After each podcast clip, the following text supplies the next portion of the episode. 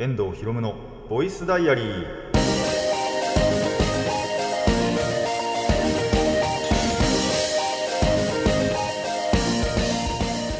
ラジオの前の皆さんこんにちは。遠藤博夢のボイスダイアリー。パーソナリティの遠藤博夢です。タイトルを直訳すると声の日記。僕の身の回りで起きたことを話したり時に何かしらの紹介をする雑談系の番組です。いやー夏がね終わりませんね全然。当に暑、ま、本当に毎日ほぼほぼ毎日暑い。まあたまにねあの雲とかで太陽隠れあの隠れたりすると涼しいなあーちょっと涼しいなって思うことあるんで気温はそうでもないんでしょうね。言ってしまえば。だけどあのーお日様出てるとそれが暑い。直射日光が暑い。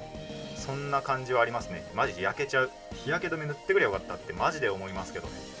だからね腕真っ黒なんですよ今。今ってまあ年がら年中そうなんですけど。そう。なんでね皆さんもまだまだそういう部分はね気をつけていただきたいなと思いますね。ただかと思えばなんか本当に分かんない時に雨降ったりもするじゃないですか。結構不安定なんですよねその辺。なんで天気予報を見てね傘なんかもあの持ってくのか持ってかないのかなんてのはやっぱり判断した方がいいのかなとは思いますね。がっつり降られたことはないんですけどその職場行く時に職場の最寄り降りたら本当に傘はささなくていいぐらいなんですけど雨がパラ本当にパラッパラ降ったことがあってあれやべえこれ本降りされたら今日傘持ってきてねえななんていう日があったんですよ。まあその日別に本降りはしなかったんですけどで天気予報でも雨が降るって言ってなかったはずなんで大丈夫だろうって思って行ってみたらパラパラ降り始めてちょっと不安になるっていうねこともありましたのでまあ当てにならない時もありますけどね。台風とかなんかそれこそ前回来たやつかな。あのー本当にどどのサイトを見るかどの媒体を見るかによってその進行方向とかが全然違ってみたいな。で予測が全然できないみたいな台風があったりしたらしくってもうどこを信用していいんだっていうのをあの職場で話し合ったこととかもあったんですけど。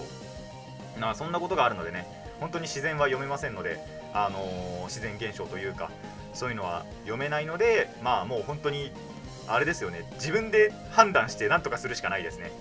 どこの媒体を見るとかじゃなくああなんか降りそうだなみたいな。ああなんか今日は別に降らなさそうだなみたいなのは。そういうのはなんか自分で判断してもいいのかななんて思いますね。僕はそんなことするあのつもりは全くありませんけど。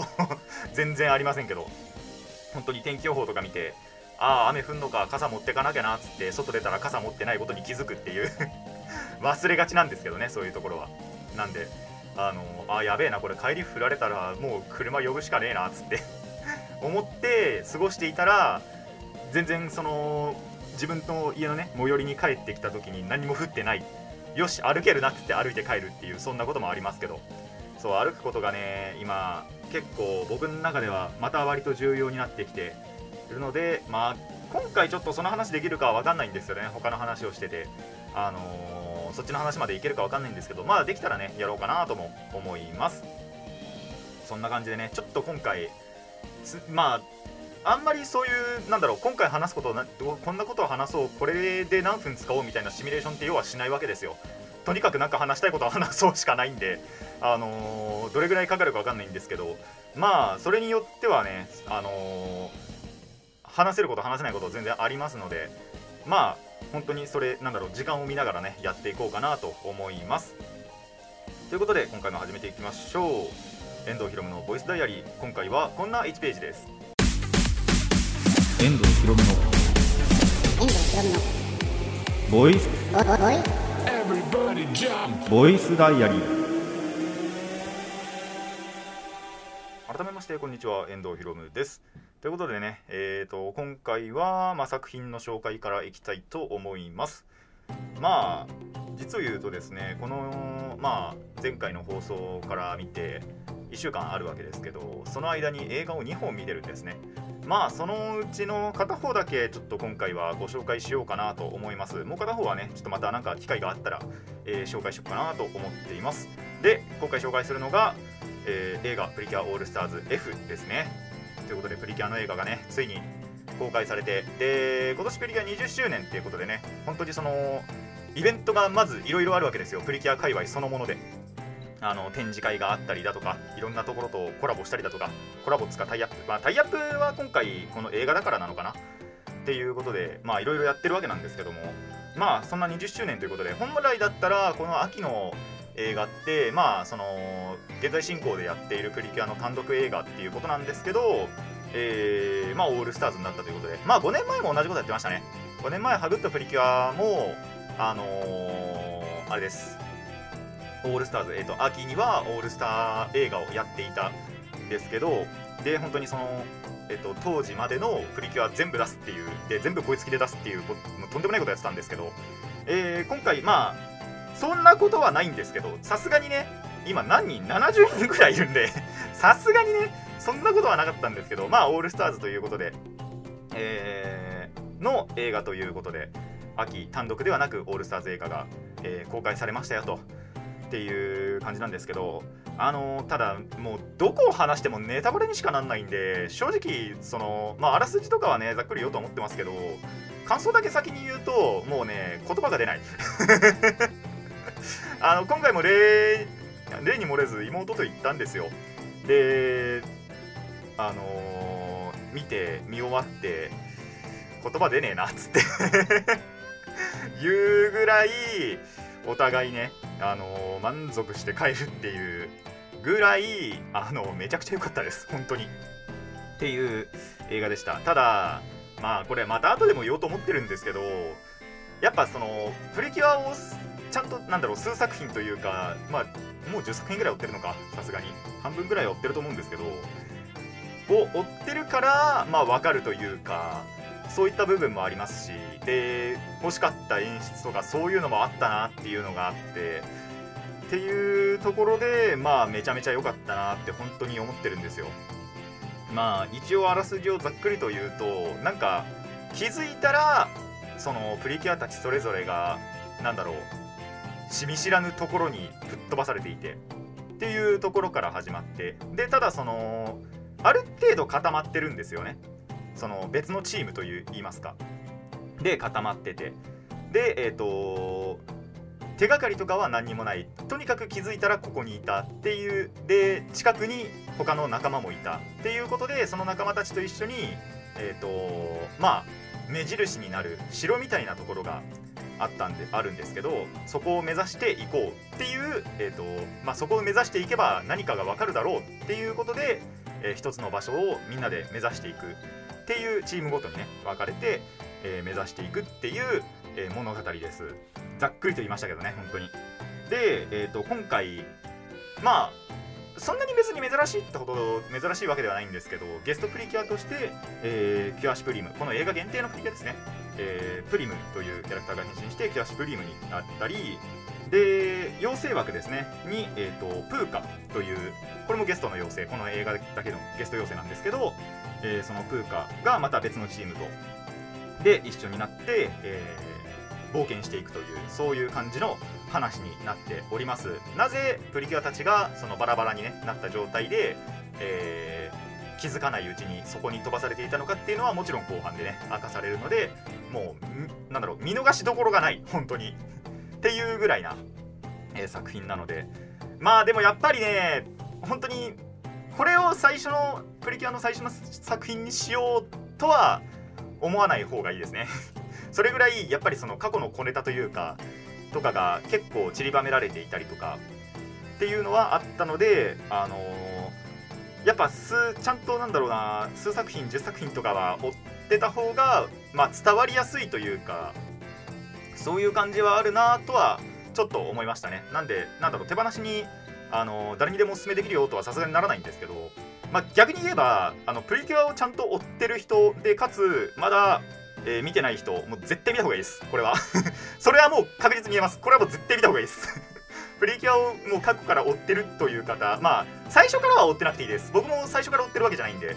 あれなんですけどあのー、マジである程度追ってるまあ数作品見てるよっていう方はもう絶対見た方がいいです。それぐらいいい映画だったんでえー、見ましょう本当に。もうすぐ行きましょう映画館にね。と思うそんな作品でした。でえっ、ー、とまあもう一個なんだろうな見どころってほど見どころじゃないんですけどまあ見どころっちゃ見どころかちゃんと。なんですけどそのやっぱチームがバラバラに分かれてるんですよ。チームっていうかなんだろうな。あのまあ一例出すとまずは主人公ズまあセンタープリキュアズですよね。えー、キュアスカイのソラちゃんえっ、と1個前デリシャスパーティープリキュアのゆいちゃん。でえっ、とキュアサマー夏海まなつちゃんがと,、えー、とゲストのプリム。で一緒になってそこのチームが、まあ、一緒にその塔みたいなのを目指していってっていうのがチーム、まあ、A で、えー、とチーム B、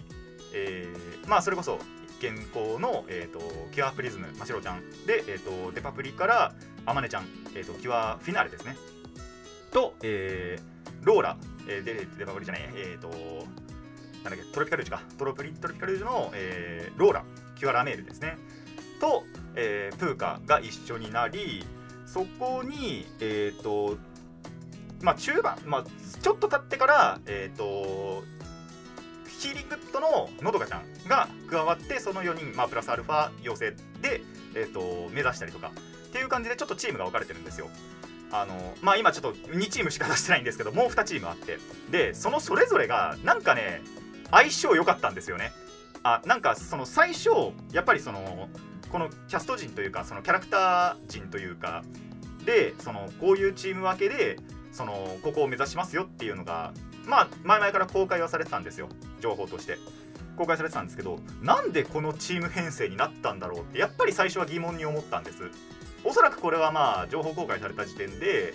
そのプリキュアオタクたちはね思ったと思うんですけど実際映画を見てみるとあなんだこのチームなぜか相性がいいぞ。なんかこのキャラクターたちの関係性なんか相性いいぞっていうのにやっぱり作品見てると気づくんですよね。気づくっていうかもう見ててわかる。あなるほど。だからここを組ませたのかって思うぐらいにめちゃめちゃ相性良かったんでそういうところで決めてたのかなとは思いますね。であとその物語の進行上このキャラは必要。このキャラのなんだろうこういう特性こういうなんだろ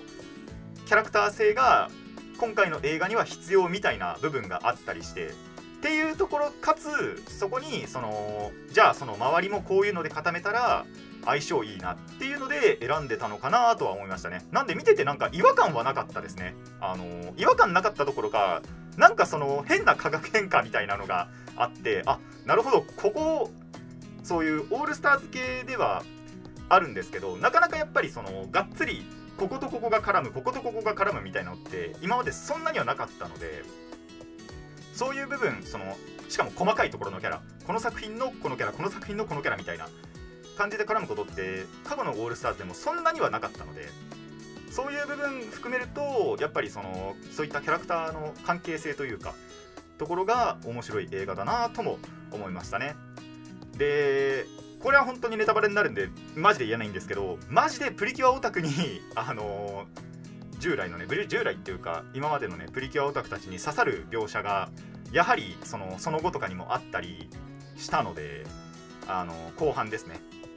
あったりしたので、えー、その辺なんかもね見ててああこれいいなっていう思ったところが結構あったのでそういった部分も、まあ、見どころとしてねあの注目してほしいところではあるんですけどちょっとどこを注目しろとはこれ完全に言えないのでさすがにネタバレになっちゃうんでね。言えないのでそれはぜひね、えー、ご自身の目でお確かめください。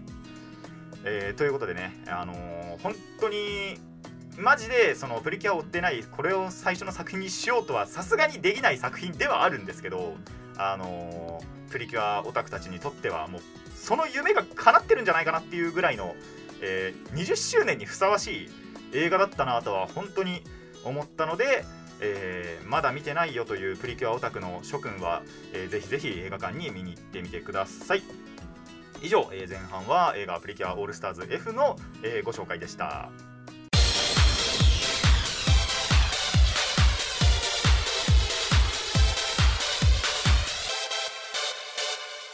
遠藤ひろむのボイスダイアリー後半はねぬるっと雑談いつも通りしていこうと思います。あーでそうちょっとね1個前あのー、1個だけその映画のねレビューのところで言い忘れたことがあったんですけど今回のゲストキャラですね、えー、プリムシュ、えー、キュアシュプリームとプーカがのまあなんだろう目的だったりだとかなぜ出てきたのかとかそういったところも、えー注目どころの一つなのでこちらもね、えー覚えておいてください、まあ、ただのゲスただのゲストキャラではないんでねやっぱり。出てきたからにはちゃんと役割があるので、えーそちらも、えーなぜ今回のこの作品に出てきたのか目的とかそういうのがあったりするのかっていうところも、えーご注意いただくご注意ご注目いただければと思います。っていうのでところまでが、えー映画の話だとしてまあそんな映画を見た日の話なんですけど実はですねちょっとプリキュア尽くしな一日だったということがありましてその映画を見る前ですねえっ、と午前中がその妹がバイトだったっていうことバイトあるっていうことで、まあ、午前中はフリーだったわけですよ。で午後に合流して、えープリキュアの映画を見たわけなんですけど午前中ですねちょっと寄りたいところがあってあのー国分寺に行ってたんですよね。もう地名出しますけどあのやってるところがバレるんでどの道バレるんで言っちゃうと国分寺に行ってたんですよ。で国分寺何市があるかっていうと国分寺のマルイまあ駅ビルなんですけどねの何階だったかな？何階4階か？確か。にえっ、とまあそういうアニメとのなんかタイアップ場所みたいなのがあってそこでプリキュアのそのプリティストアの出張店っていうのをやってたんですよ。その時期。その今のこの時期。いいつまでしたかな？9月24とかだったかな？だあのちょっと日付忘れちゃったんですけどまでやってるその、まあ、ポップアップスターみたいなのがあるんです。ただプリキュアストアって言っちゃうとその常設店っていうのがまずそのまあ要は年がら年中やってるあのー、1箇所1箇所っていうかえっと日本全国で3箇所か4箇所ぐらいの都市部にある常設店まあこれは本当に年がら年中特にそういう、まあ、閉店とかはあると思いますけどもちろん。その臨時休業とかはねあると思いますけど、まあ、そうじゃなければ基本年がら年中いつでもやってる常設店とたまにそういうなんだろう各所各所にのの丸いかな？多分丸いしかないと思うんですけどでやるえっ、と出張店っていうのが文字通りあるわけですね。で今回その出張店であの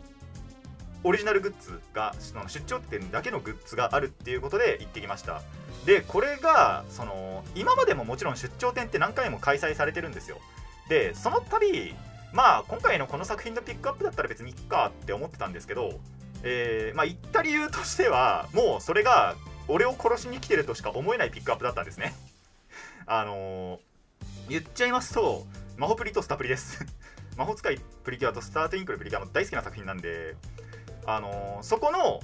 そういう出張店だけのオリジナルのグッズが出るってなったらもう行くしかないじゃないですか。っていうことで行ってきたんですよ。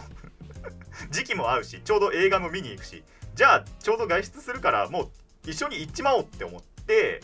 えー行ってグッズ買ってでグッズ買ってからまたちょっととんぼ返りして、あのー映画を見てからかさらに帰るっていう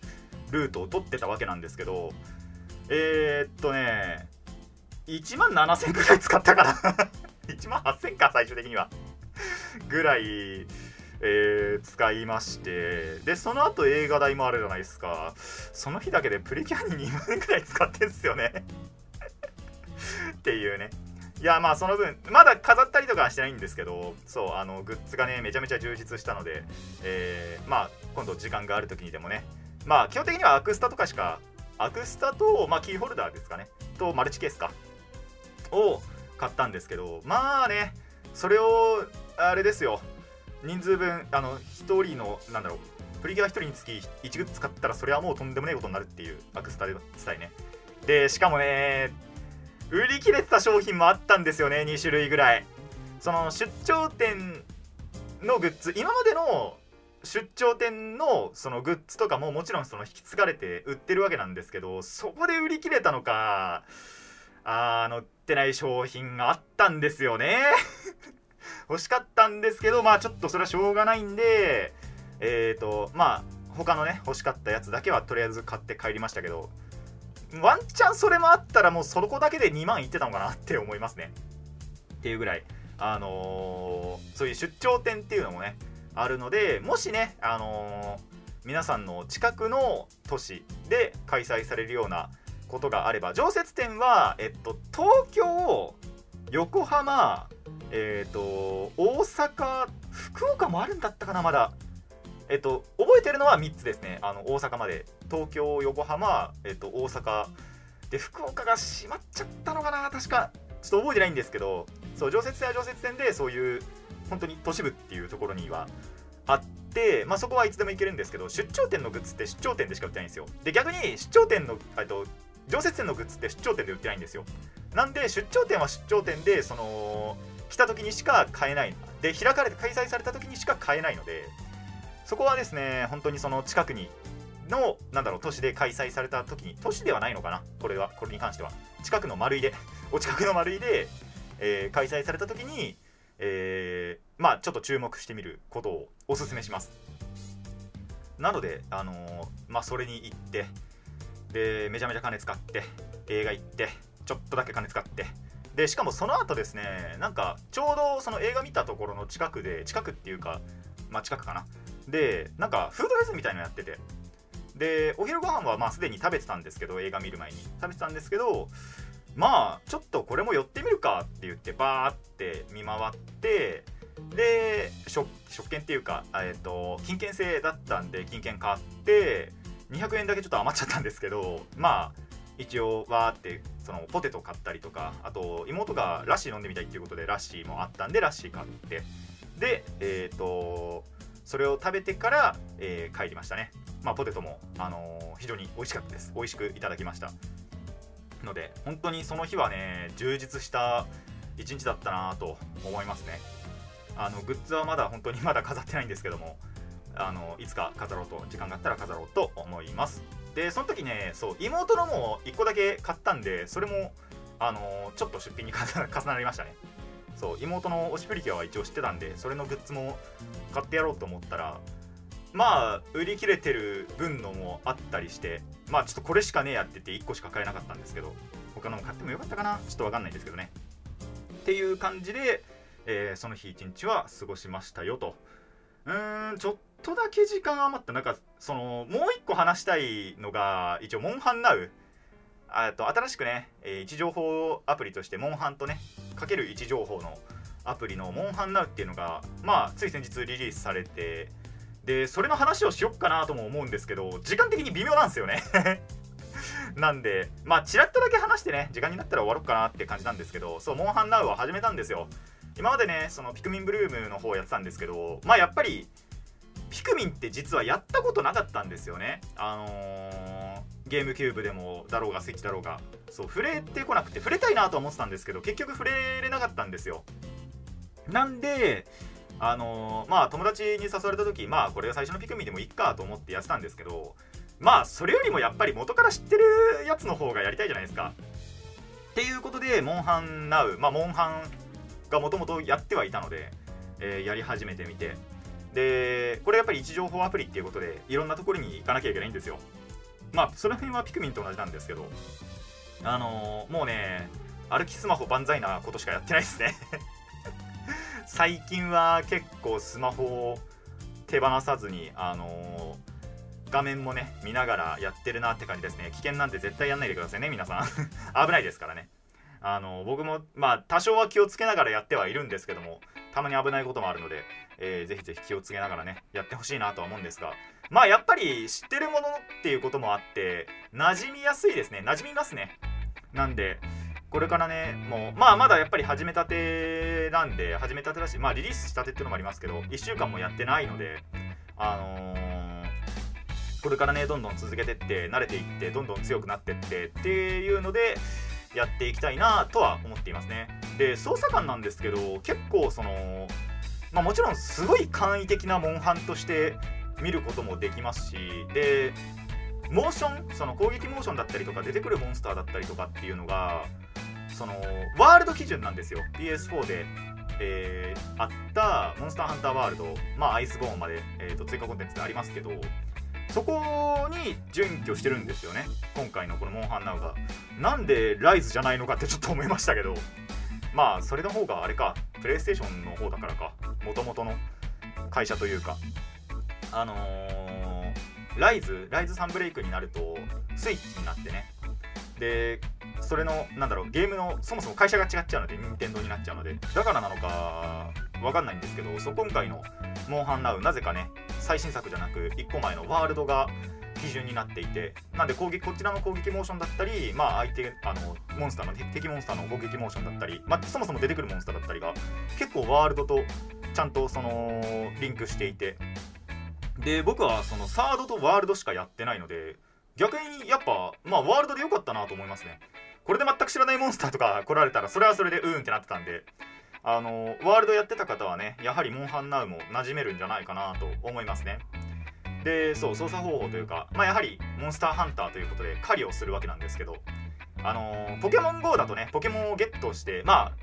バトルもあるかバトルもありますね。ありますけどもうこっちは完全に捕獲とかなしにもうバトルだけなんですよ。そう。あのハントしかない。ですけどそうそれがね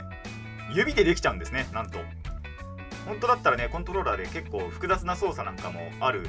武器種でさえもうねタップスワイプだけでいけちゃう。これがまあいいのか悪いのかっていうのはそれぞれの感想にはなると思うんですけどもっとそのがっつりハントをしたいよ。複雑な操作をしたいよっていう方には物足りないかもしれないんですけどただちゃんとモンハンしてるなって思ってるしまあ今のところバグも少ないなって、えー感じがあるんで僕としては割と評価低くはないですねもちろん。まあ高すぎるかと言われると高すぎもしないんですけどまあ中間点というかああまあこんなスマホでやれるモンハンだったらこんなもんだよなみたいな感じもあるので。で結構凝ってるのがあのーフィールドが3種類あるんですよ。森林と沼地となんだっけ砂漠か。っていう3種類があってそれが同じ全く同じ場所でも例えば自分の家の周りとかでも時間によってその変わるんですよね。だからそれによってその出てくるモンスター出現するモンスターも違うしあの採取できるアイテム。そうアイテムの採取っていうのももちろんあってそれもタップでね簡単にできちゃうんですけどそれなんかも変わってくるのであのーほとんど家に出ないよとかほとんどそのなんだろう別の場所に行かないよ。別の地区に行かないよ。っていう方でもあのどんなモンスターでもちゃんと狩れちゃう。同じ全く同じエリアでもあのフィールドがぐるぐるぐるぐる入れちゃんと入れ替わるんでどのモンスターにもちゃんと巡り合える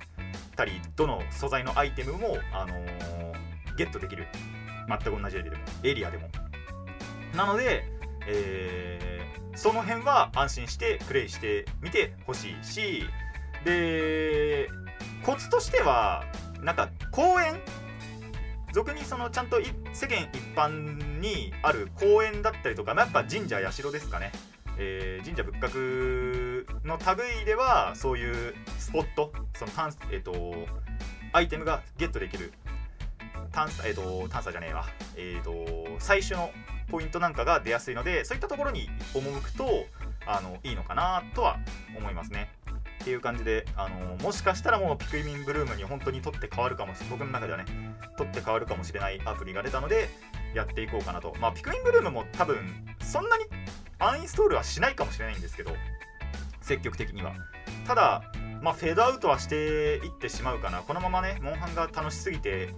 続けられてれば続けられるっていうことであればまあおそらくピクミンブルームはフェードアウトしていくのかなとは思ってもいますね。皆さんもぜひね、あのー歩きたいって思った時はあのーそういった位置情報アプリ入れるとやっぱり楽しく歩けるなと思いますのでまあ何でもいいのでねあのいろいろあるじゃないですか。それこそポケモンもありますしドラクエもありますし、まあ、今回モンハン出てピクミンも出て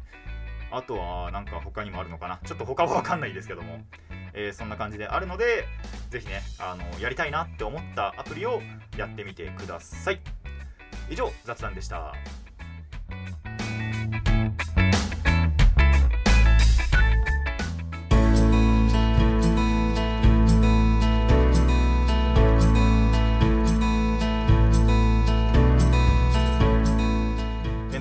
ボイスダイアリーそろそろお別れの時間になってまいりました。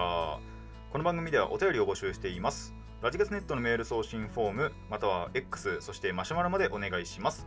質問や感想トークのリクエストなど何でも OK です。たくさんのお便りお待ちしています。っていうことでねいやー夏も終わんなきゃ休みもねえわけですよ。そう。あの週5で働いてるんでね。で週5で働くじゃないですか。で週休2日あるかと思ったら大体遊んだりだとかね。でここの収録だったりもあるわけで。まあノンストップなんですよね。で映画も見たりして。っていう感じなんで。実を言うとノンストップ。まあただちゃんとね、あのー次の休みを取ろうっていうのは 思っているのでそこはねがっつり休んでいこうかなと思います。あと録画も追ってないんでねその休みの時に録画もね追いたいなとは思っているのでまあちょっとその日は本当にこも引きこもるかなっていう感じでまああとはそうですねあのーカードゲームの方もね一応最近デッキはその組んだので新しく。なんでそれを試すためにも友達とももちろん遊びますし。でまた他のねデッキの案も浮かんではいたりあと今作ったそのデッキがまだその練り切れてるわけではないのでそれのねまた、えっと強化とかか強化改造なんかも含めてまあいろいろねやっていけたらななんて休みねえな。結局それを含めると がっつり何もしないなんていう日はないわけなんですけども。えーまあ自分のねやりたいと思ったこと楽しいと思うことをこれからもやり続けていこうと思います。ということで、えー今回ここまでといたしましょう。遠藤ひろむのボイスダイアリー。ここまでのお相手は遠藤ひろむでした。次のページもお楽しみに。